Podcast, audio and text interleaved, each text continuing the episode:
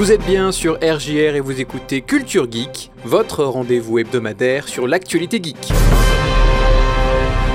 Apple présente son Vision Pro, les NFT débarquent sur FIFA, affrontez vos amis sur Wordle avec Wordle Golf, Epic Games abandonne Unreal Tournament, BioWare laisse les rênes de The Old Republic, enfin on parlera de Zelda, d'échecs et de Crusader Kings 3.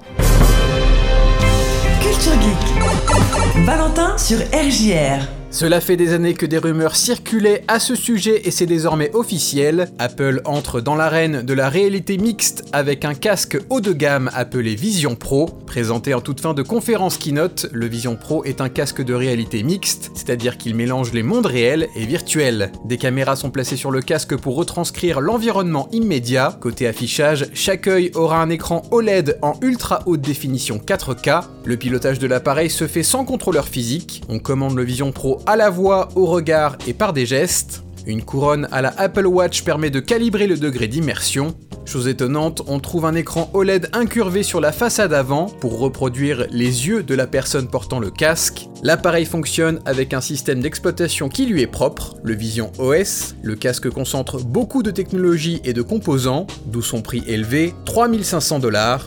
Cela explique également son autonomie limitée, 2 heures avec son pack de batterie portable, le Vision Pro est avant tout conçu pour être utilisé sur secteur. Pour ceux qui portent des lunettes, des inserts optiques correcteurs de Zeiss seront vendus séparément et se clipperont magnétiquement aux écrans. Dans sa vidéo de présentation, Apple montre que le Vision Pro servira aussi bien au divertissement qu'à la productivité. En attendant, le casque sera lancé début 2024 aux États-Unis et dans les mois qui suivront dans d'autres pays. Les chiffres de vente sont estimés entre 200 000 et 500 000 exemplaires pour la première année, un nombre très inférieur aux habitudes d'Apple. On peut s'attendre à la sortie d'autres modèles dans les années qui viennent, un peu moins haut de gamme ou plus spécialisés.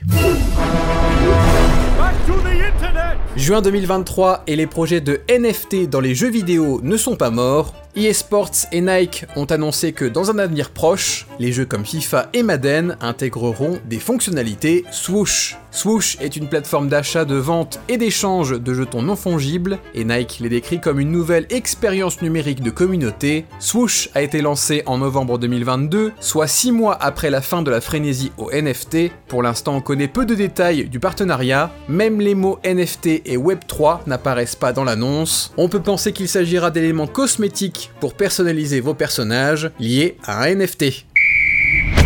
Le New York Times a présenté son dernier twist du jeu de puzzle Wordle, nommé Wordle Golf. Ce nouveau jeu reprendra les bases de sa version d'origine, un mélange entre un jeu de pendu et le Mastermind. Mais Wordle Golf ira plus loin, puisque vous pourrez défier vos amis afin de déterminer qui est le ou la meilleure à l'aide d'un tableau de score. Choisissez vos adversaires et jouez pendant 9 jours consécutifs à Wordle. Assurez-vous que tout le monde rentre son score chaque jour. À la fin de ce tournoi, celui ou celle qui a deviné les mots avec le moins d'essais remporte la partie. D'autres règles s'appliquent comme par exemple un malus de 7 points si vous loupez une journée du tournoi, ou encore 4 points supplémentaires si vous révélez le mot du jour aux autres.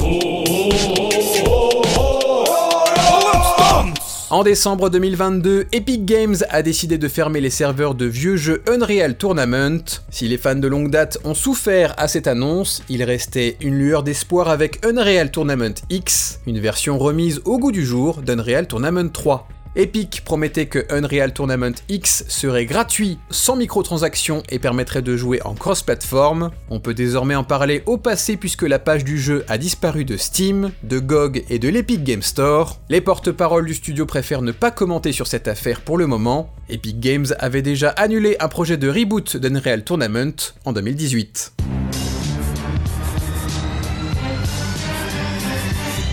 Après 12 ans de bons et loyaux services, le studio BioWare ne s'occupera plus de son MMORPG Star Wars The Old Republic. L'éditeur Electronic Arts passe les manettes à un autre studio extérieur, Broadsword Online Games, avec seulement la moitié de l'équipe de développement d'origine. BioWare veut se concentrer sur ses projets de jeux solo, comme Dragon Age Dreadwolf et Mass Effect 4. De son côté, Broadsword Online Games abrite d'autres expériences multijoueurs, comme Ultima Online et Dark Age of Camelot.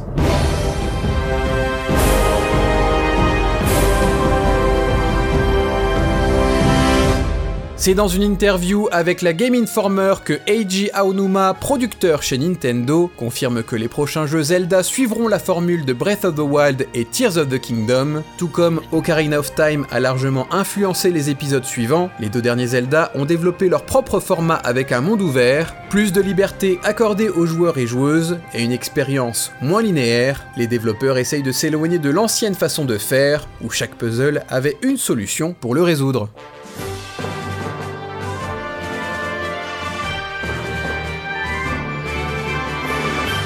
Magnus Carlsen, 5 fois champion du monde d'échecs, a perdu son titre et sa place au championnat du monde d'échecs de 2023 d'une manière extrêmement bête. Sa souris d'ordinateur a glissé et ce faisant, il a placé sa reine au pire endroit possible. Son adversaire et ami de longue date, Hikaru Nakamura, en a profité pour capturer sa reine. Magnus a mis fin au match quasi immédiatement, son erreur lui ayant coûté la partie. Le titre du champion du monde s'accompagne des 30 000 dollars de récompense à la clé du tournoi. Le championnat du monde d'échecs de 2023 s'est déroulé à Astana, la capitale du Kazakhstan.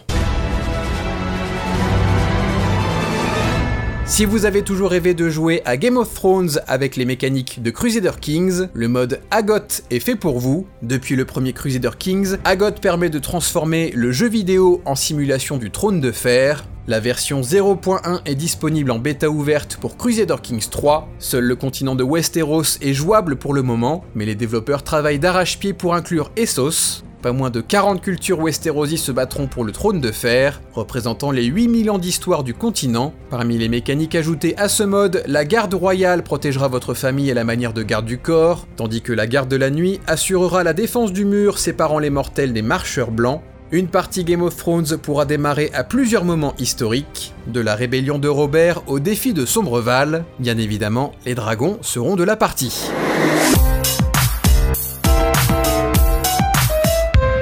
Enfin, Max Park, un jeune américain de 21 ans, a terminé son Rubik's Cube de 3 par 3 par 3 en seulement 3 secondes 13 lors de la compétition mondiale de Rubik's Cube à Long Beach en Californie. Son record a été officialisé 3 jours plus tard par le Guinness World Records. Le précédent record était détenu par le chinois Yu Shengdu qui avait assemblé son Rubik's Cube en 3 secondes 47 en 2018. Quant à moi, je vous dis à la semaine prochaine et d'ici là, amusez-vous bien.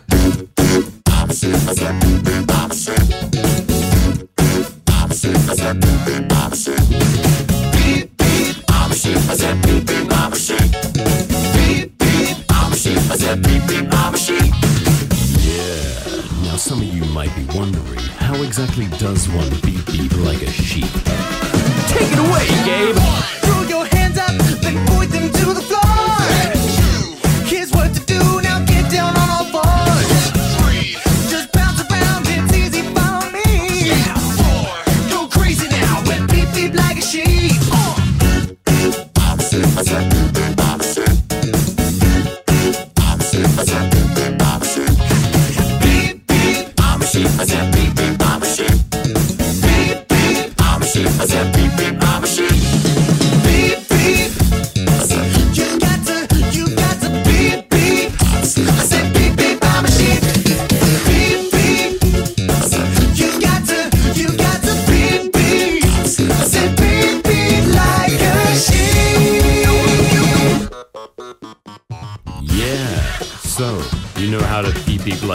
I see. But is that all you can do? Throw your hands up and point them to the sky.